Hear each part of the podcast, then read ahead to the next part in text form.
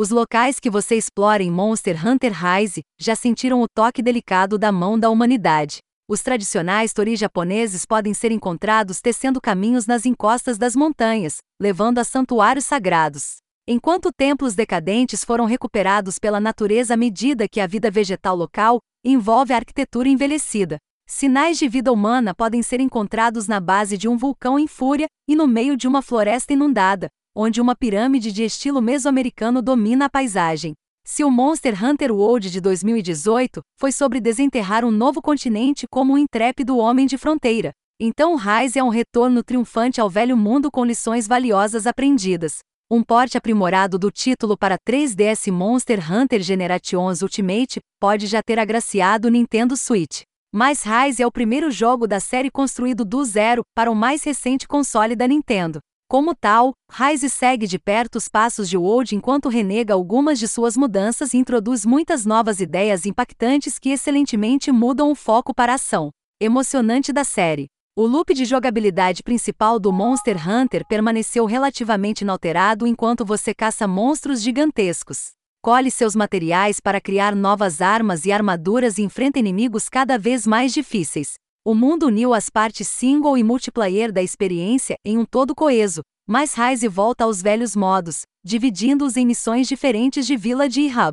As missões da vila só podem ser jogadas sozinhas, enquanto as missões do Hub ainda podem ser enfrentadas sozinho, mas são projetadas com vários jogadores em mente. Esta não é a configuração mais bem-vinda para os recém-chegados, pois não está imediatamente claro quais missões progridem na história nem há qualquer indicação se você deve ou não alternar entre os dois caminhos. O impacto que esta estrutura tem no jogo não é tão substancial quanto parece inicialmente. A exploração ainda é uma parte fundamental da experiência, mesmo que você saiba a localização exata de sua presa. Existem muitos atalhos e caminhos ocultos para descobrir em cada local, e a adição de vida selvagem local, conhecida como vida endêmica, Incentiva você a procurar todos os cantos e recantos para obter os buffos temporários para causar dano, regeneração de resistência, e assim por diante, que eles oferecem. Por outro lado, se você não estiver interessado em aumentar estatísticas específicas para obter uma vantagem na batalha,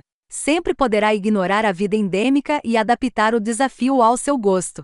Rise oferece um grau de flexibilidade na maneira como você é capaz de enfrentar cada monstro que vai além da sua escolha de arma e armadura.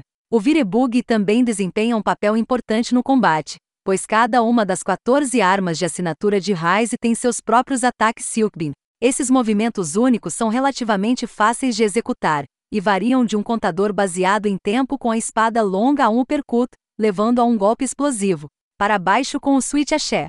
Cada ataque Silk Bind pode ser vinculado a diferentes combos, abrindo seu repertório de técnicas em potencial, e o Virebug expande isso ainda mais com suas manobras defensivas. O movimento evasivo Virefal, por exemplo, dá a você a oportunidade de se levantar e evitar o ataque de acompanhamento de um monstro depois de ser derrubado ou empurrado para trás. Enquanto o Wire Dash estende o alcance de sua esquiva para quando você precisar escapar rapidamente de uma fera em fúria. O modo multijogador também é uma experiência sem complicações, esteja você jogando com um grupo de amigos ou com até três estranhos. Os tempos de espera são relativamente curtos ao ingressar em uma caçada online, e o atraso não é um problema na nova infraestrutura online da Nintendo. A taxa de quadros também se mantém, mesmo quando a tela está repleta de vários caçadores, efeitos de partículas e as próprias feras. E isso para não falar do quão bom Rise é como um jogo multiplayer.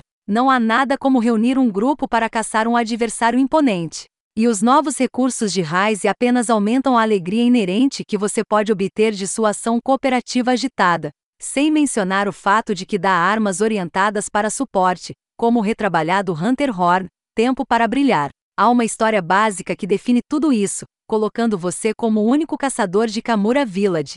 Mas a narrativa é pouco mais do que um veículo fino como papel para introduzir as novas mecânicas e modos de jogo de Rise. O principal deles é o Rampage, um tipo de missão especial que exige que você defenda uma fortaleza de ondas de monstros ferozes. The Rampage é inspirado no folclore japonês e no idioma Yakiage, Night Parade of One Hundred Demons em particular, que vê uma horda incontrolável de yokai marchando em nosso mundo. Em termos de jogabilidade, o Rampage é semelhante a um jogo de defesa de torre. com a tarefa de colocar várias instalações de caça ao redor de cada fortaleza para repelir os invasores frenéticos. Algumas dessas instalações são automáticas e comandadas por companheiros NPC. Os próprios monstros consistem em favoritos dos fãs, como Ratia, Diablos e Puki Puki, além de muitos novos monstros e algumas surpresas. Assim como Rampage, cada uma das novas feras é inspirada em yokai e outras criaturas lendárias do folclore japonês. O ameaçador Sonakat, por exemplo, é baseado em sereias japonesas, que têm a parte inferior do corpo de um peixe e a parte superior do corpo de um demônio. É uma criatura fascinante para lutar enquanto se move pela água, como uma lontra do mar antes de colocá-lo para dormir com o canto de sua sereia. Bichaten, por outro lado, é inspirado no Tengu, apresentando um monstro parecido com um macaco com o rosto de um corvo e uma cauda perigosa em forma de leque de Tengu. Além de usar seu apêndice traseiro para causar dano, o Bichaten também joga grandes pedaços de frutas em você. Monster Hunter sempre teve um ritmo deliberado, especialmente durante o combate, onde cronometrar seus movimentos e suas animações bloqueadas é uma habilidade essencial. Como tal, o aumento no desempenho proporcionado pela versão PC não é um divisor de águas. Embora ainda seja difícil retornar ao lançamento do Switch depois de experimentar Rise em uma taxa de quadro suave e amanteigada, a nova mecânica de Virebug altera completamente o fluxo de travessia e exploração, permitindo que você percorra o ambiente sem esforço. E é aqui que a taxa de quadros desbloqueada realmente brilha. Rise também é um jogo muito mais rápido do que seus antecessores, e os tempos de carregamento mais rápidos da versão para PC levam isso um passo adiante colocando você na ação quase instantaneamente.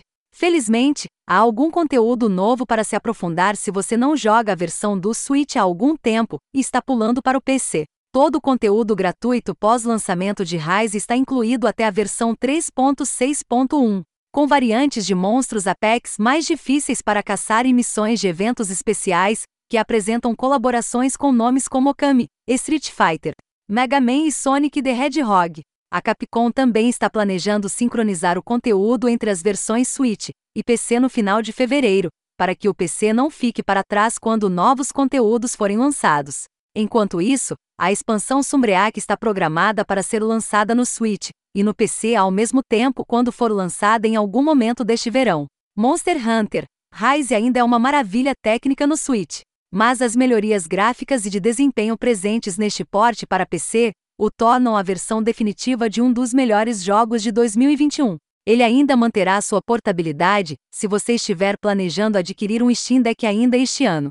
Para aqueles que já possuem o Ryzen Switch, pegar a versão para PC se resume ao quanto você está disposto a jogar o jogo desde o início. Para todos os outros, deve ser um acéfalo.